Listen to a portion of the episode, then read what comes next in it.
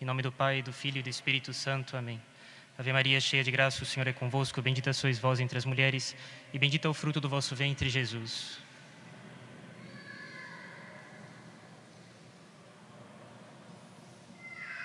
Virgem Assunta aos céus. A Santíssima Virgem, ela tem o exercício, né, a realização, a ação completa de dispensadora de todas as graças desde o dia que ela subiu aos céus. Né? Desde então, desde o dia que ela subiu aos céus, ela vem exercendo com plena perfeição para com todas as pessoas e cada uma delas, né? em, a dispensação de todas as graças que cada uma das pessoas precisa. Né?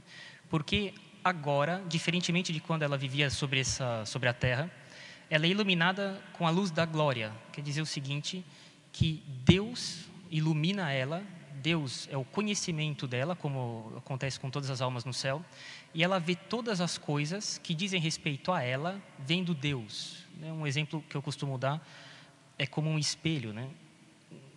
mais fácil, imaginem um espelho do carro, né? aqueles espelhos laterais, retrovisor, né? Em uma pequena quantidade de espelho, num pequeno espelho, é possível ver muitos carros, uma grande parte da estrada, muitos objetos. Né? Todos eles é possível que sejam vistos olhando para aquele pequeno espelho. Né? Também olhando só para Deus, os santos que estão no céu, todas as almas que se salvaram, eles veem muita coisa. Padre, o que, que eles veem? tudo aquilo que diz respeito a eles. Né? Além de ver Deus, primeiramente, Deus faz com que eles vejam nele as coisas que dizem respeito a cada um deles. Né? Então, Nossa Senhora, agora, diferentemente de quando ela vivia na terra, ela vê Deus face a face, e vendo Deus, ela vê tudo o que Deus quer que ela veja nele. Né? Então, ela, conhece com total clareza e nitidez todas as necessidades humanas em qualquer momento em que elas se apresentam para cada um de nós. E Leão XIII escreve, numa encíclica que ele escreveu sobre Nossa Senhora, ele diz que Maria, agora no céu, penetra e conhece todas as nossas necessidades, conhece quais são os auxílios que necessitamos para a nossa vida, os perigos que nos ameaçam publicamente, privadamente, os apuros e males em que vivemos e aquelas coisas que são duras e terríveis na luta contra os inimigos que dizem respeito à salvação da nossa alma. E nestas e em outras dificuldades da vida, ela pode e deseja ardentemente nos dar bens em abundância, como a filhos que ela estima enormemente, consolo, fortaleza, os demais auxílios de todo gênero. E de fato, a Santíssima Virgem, uma vez no céu, ela contempla Deus frente a frente, e com tanta clareza e perfeição que supera a visão que qualquer outro santo ou qualquer outro anjo tem no céu. E pois bem, os santos no céu, eles conhecem e veem a Deus, e vendo Deus, eles veem tudo o que lhes diz respeito, de algum modo que seja. Né? Tudo o que está especialmente ligado a eles, eles veem em Deus. Por isso a gente pode pedir a intercessão dos santos. Porque eles veem em Deus que alguém está pedindo a intercessão deles. Né? Logo, é certo que Nossa Senhora conhece tudo o que diz respeito a ela. Ora, ela foi nomeada por Deus, em virtude da maternidade divina, rainha de toda a criação, dos céus e da terra, dos anjos e dos homens, e ela vê então em Deus tudo o que diz respeito à salvação dos homens. E, portanto, ela deve conhecer certamente todas e cada uma daquelas coisas que, sob esse aspecto, no que diz respeito à nossa salvação, se relacionam a todos e a cada um dos homens, todas as necessidades e todos os perigos de cada um. Em uma palavra, tudo o que pode promover ou atrasar a santificação de cada um de nós. Ela vê tudo isso em Deus. E esse conhecimento único que ela tem, porque supera em, em, em, em largura, vamos dizer, em extensão, né?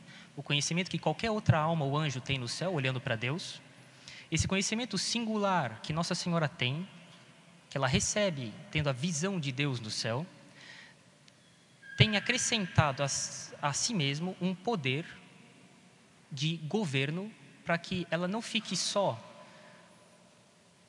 tendo conhecimento daquelas coisas que favorecem ou entravam a nossa santificação, mas ela pode agir sobre essas coisas. E ela, além disso, né, ela tem, ao, ao, agir com esse poder de organização das coisas, de governo, né, de tudo que é imaterial ou então material, os anjos, os homens, tudo que diz respeito à providência de Deus e que ela tem poder de governo, ela tem acrescentado a isso um amor imenso pela salvação das almas. Então tudo é feito com muito, muita delicadeza. Né?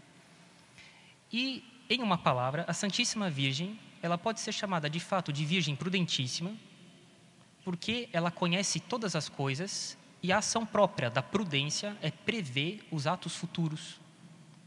E a gente faz isso quando a gente conhece aquilo que diz respeito ao governo das coisas, que é o caso de Nossa Senhora. E ela pode tudo, porque há esse conhecimento de extensão universal que Deus deu para ela, ela tem um poder de governo universal sobre cada uma das coisas que ela conhece, e ela então dará tudo o que é necessário para a salvação de cada uma das nossas almas. Né? Em Nossa Senhora, nessa vida não havia a menor resistência à graça, perfeita confiança na providência, fidelidade à vontade de Deus, não havia respeito humano, ou temor de sofrimento ou da cruz, não havia temor servil, ela fazia as coisas por medo de ir para o inferno, era sempre por amor a Deus. Né? Sempre perfeita reverência para Deus, não havia maledicência, não havia orgulho, ela foi capaz de aceitar de Deus um filho, sabendo muito bem que isso seria capaz de causar prejuízo à fama dela, porque as pessoas, pelo menos São José, veria que não era filho dele, quando via que Nossa Senhora estava grávida. Né? mas ela não tinha amor próprio. Então ela foi e fez aquilo que a providência mostrava para ela que ela tinha que fazer. Ela vê em Deus todos os obstáculos para a salvação das almas e com sua intercessão ela é capaz de nos dar em poucos instantes tanta graça como cada um de nós seria incapaz de conseguir com anos de oração e de mortificação. Ela deseja que cada um de nós se conforme a ela que é um reflexo perfeito da santidade de Deus, por isso a gente chama Nossa Senhora na ladainha dela de espelho de justiça. E ela fica sentada no céu. Hoje nós comemoramos a Assunção de Nossa Senhora quando ela foi coroada no céu e recebeu o trono de governo das coisas, junto com Nosso Senhor. Né?